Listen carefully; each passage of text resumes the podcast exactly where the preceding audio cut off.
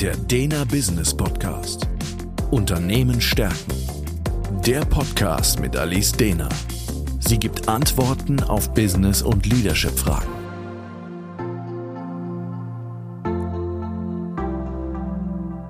Herzlich willkommen zum Dena Business Podcast und zu meiner zweiten Folge zu Frauen in Leadership-Positionen.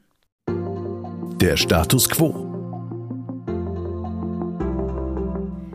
Im letzten Podcast habe ich viel über strukturelle Gründe gesprochen, warum meiner Meinung nach Frauen in Führungsetagen mengenmäßig noch nicht so vertreten sind, wie sie es aufgrund von Bildung und ihrer prozentualen an Beteiligung an der Bevölkerung eben sein sollten. Heute möchte ich mich noch einem weiteren Aspekt widmen, denn häufig höre ich, dass Frauen der Mut oder der Biss fehlt. Sie trauen sich schlicht nicht.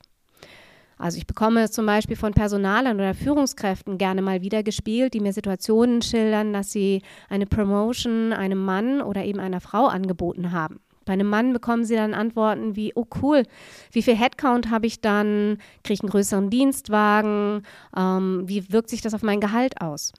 Bei Frauen kommen Rückmeldungen wie, oh ja wirklich, wie kommen Sie denn auf mich? Trauen Sie mir das überhaupt schon zu? Kann ich das? Und in dieser Podcast-Folge will ich mich mit diesen Selbstzweifeln, die bei Frauen häufiger sind, befassen und der Frage nachgehen, warum es eben auch nicht ausreicht, einfach nur zu sagen, Frauen traut euch doch. Der Ansatz. In einer vorangegangenen Podcast-Folge habe ich schon mal erzählt, dass wir in der Transaktionsanalyse davon ausgehen, dass wir alle in der Kindheit tief wirkende, unbewusste Glaubenssätze über uns und die Welt in Form von Verboten bilden. Tief wirkend deswegen, weil sie unsere späteren Lebensentscheidungen und unser Verhalten immer wieder sehr stark beeinflussen, bis hin vorhersehbar machen. Eric Byrne, der Begründer der Transaktionsanalyse, hat zwölf solche Grundmuster dieser Verbote definiert. Und vermittelt werden diese Verbote meist durch enge Bezugspersonen oder durch schwierige, traumatisierende Situationen. Also entweder weil etwas sehr penetrant gegeben wird, also eine Botschaft immer und immer und immer wieder gesendet wurde, oder weil etwas mit einer gewissen Prägnanz passiert ist, also eine sehr heftige Situation, eben traumatisierender Art. Jetzt sind unsere Eltern selbst und auch ihre Vorfahren natürlich nicht frei von solchen Glaubensmustern, von solchen Verboten. Und das zeigt sich dann auch in ihrem Verhalten ihren Kindern gegenüber. Und da das Verhalten ja meistens stärker wirkt als das, was sie sagen, tradieren sich so die Päckchen, die unsere Vorfahren zu tragen hatten, über Generationen hinweg, weil eben das Päckchen des einen Elternteils das Verhalten massiv prägt gegenüber den Kindern und so dem Kind einfach weiter mitgegeben wird. Zudem sind wir auch keine rein kognitiven Wesen. Das heißt, wir verkörpern die Themen auch. Wir kapseln Themen über Muskelverspannungen und Haltungen und so weiter ab. Und die Art und Weise, sich zu halten, also wie dann solche Abkapselungen wirken, wirken eben auf meine Haltung, auf meine Bewegungsmuster die ähm, haben ja wiederum viel damit zu tun, wie es mir geht, wie ich mich fühle und was ich denke. Und das ist keine One-Way-Strecke. Also wenn ich krumm dastehe und schlaff und so weiter, dann kann man natürlich zu der Idee kommen, dass jemand traurig ist. Aber es wirkt auch andersrum. Wenn ich mich so hinstelle, dann entwickeln sich auch gewisse Emotionen und auch Denkmuster. Und entsprechend haben Eltern eben diese ähm, Botschaften, diese Verbote selbst verkörpert und die wirken auch über den Körper. Wir Kinder, die Kinder allerdings, die schauen sich diese ähm, Körpermuster ab. Vielleicht kennen Sie das selber, dass wenn, wenn Sie mal einen Vater mit einem Sohn oder eine Mutter mit einer Tochter in ihren Bewegungsmustern beobachten, dass sie oft ganz, ganz ähnlich gehen, sich bewegen und so weiter. Und so, auch so tradieren sich eben diese Muster wieder immer weiter.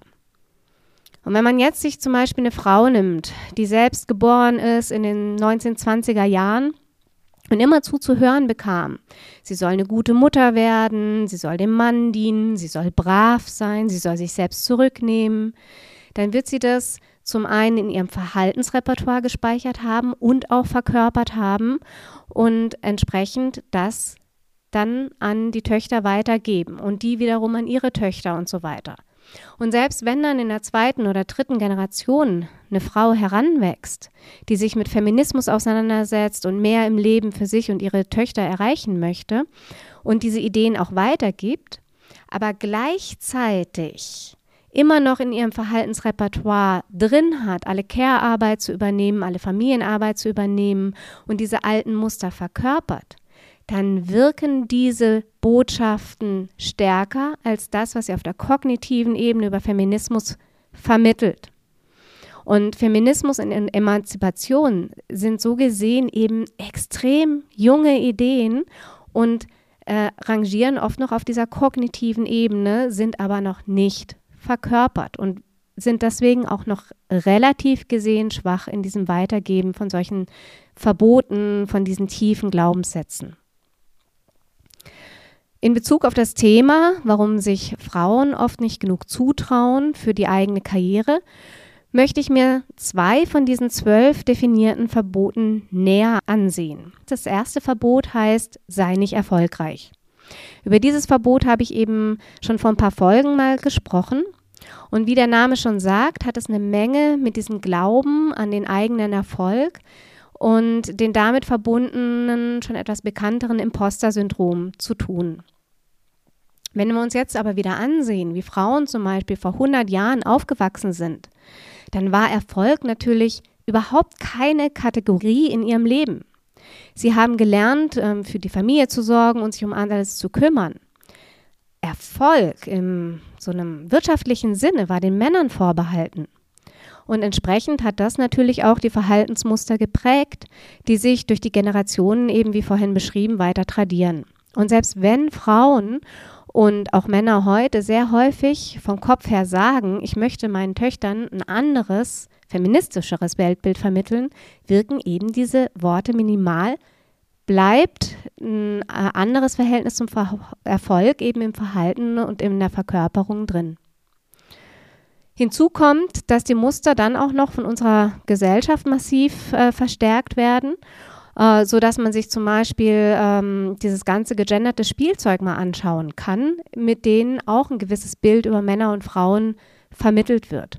Es gibt zum Beispiel ein Experiment, bei dem Mädchen in zwei Gruppen geteilt wurden. Und die eine Gruppe hat eine gewisse Zeit lang mit Barbie-Puppen gespielt und die andere Gruppe mit neutralen Puppen, sogenannten Potato-Head-Puppen. Danach wurden den Mädchen Bilder gezeigt, die gewisse Berufe widerspiegeln. Und die Mädchen wurden gefragt, welche Berufe sie sich selbst später zutrauen und welche Berufe sie Männern zutrauen.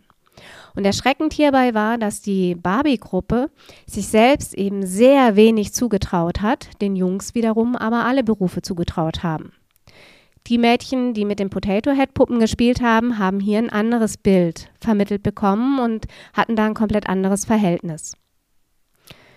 Es gibt also verschiedene Faktoren, die dazu führen, dass Mädchen nach wie vor gesellschaftlich mit einer gewissen Penetranz mit diesem Verbot von sei nicht erfolgreich konfrontiert werden.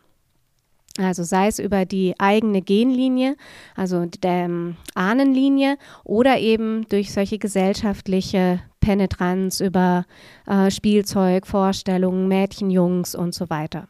Und das führt eben dann dazu, dass man bei Frauen häufiger dieses Imposter-Syndrom äh, feststellt, dass Frauen sich oft Themen nicht zutrauen und äh, selbst wenn sie erfolgreich sind, gerne diese Angst in sich haben, irgendwann werden sie entdeckt, irgendwann findet jemand heraus, dass sie es eigentlich doch nicht kann.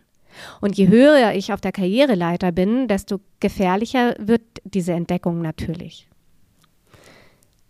Ein anderes relevantes Verbot heißt, sei nicht wichtig. Erfolg war eben keine Kategorie für Mädchen vor 100 Jahren.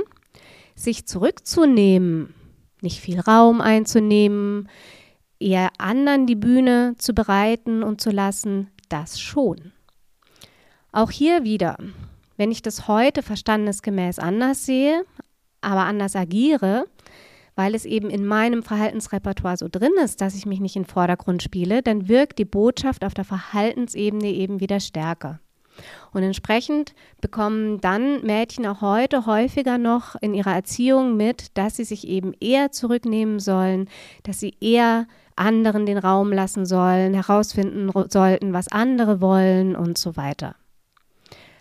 Die Auswirkungen hier im, im Karriereleben sind, äh, dass dann Frauen sich später eben nicht in den Vordergrund spielen und entsprechend es zum Beispiel viel schwieriger haben, eigene Ideen und Meinungen in Meetings einzubringen oder gar eine Präsentation zu halten. Hat man was in der Gruppe erarbeitet, überlässt man lieber anderen den Vortritt, das Ganze zu präsentieren. Oft gibt es auch Schwierigkeiten, sich abzugrenzen, sodass äh, man dann eher so das fleißige Lieschen wird, wo alle ihre Arbeit ablegen können, aber eben dieses sich Respekt verschaffen und sich mal abgrenzen fehlt. Und wie gesagt, die Auswirkungen dieser Verbote und diese Grundglaubensmuster, die sind unbewusst. Entsprechend jetzt einfach nur zu sagen, Frauen traut euch halt, wird nicht zu einer Änderung im Verhalten führen, sondern da muss man anders rangehen. Die Lösung.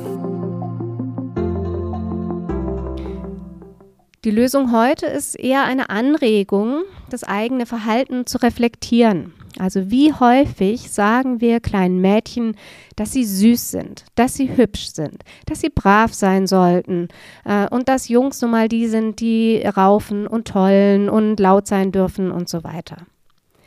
Wie sehr lassen wir uns von der Spielzeugindustrie einlullen? Wie sieht es mit dem eigenen Mut der Mütter aus? Und was bräuchte es wirklich, um diesen Wandel, mehr kompetente Frauen auch in die Führungsriege zu bekommen und vorwärts zu treiben? Zum anderen kann man sich eben im eigenen Unternehmen fragen, wie man die Frauenförderung weiter vorantreiben will. Denn das ist ein erstrebenswertes Ziel. Das habe ich in der letzten Podcast-Folge dargelegt. Also was für positive Einflüsse hier eine Geschlechtergleichheit in der Führungsebene hat auf Unternehmenserfolg und Attraktivität des Unternehmens. Und wenn man hier feststellt, dass gut ausgebildete Frauen da sind, die sich selbst noch im Weg stehen, dann kann eben ein Introvision-Coaching eine sinnvolle Investition sein, um hier diese eigenen inneren Blockaden, die sich eben durch diese Verbote aufgebaut haben, zu durchbrechen und hier eben neue Verhaltensmuster zu etablieren, sodass es eben wirklich von innen kommt, ein Trauen, der Mut und eben nicht ähm, dieses von außen auf die Schulter geklopft, was meistens eben relativ wenig Impact hat. Der Dena Business Podcast. Unternehmen stärken. Ist der Führungskräfteimpuls und Management-Input mit Gedanken für die Zukunft. Für weitere Informationen und Fragen finden Sie uns im Internet unter www.dena.academy.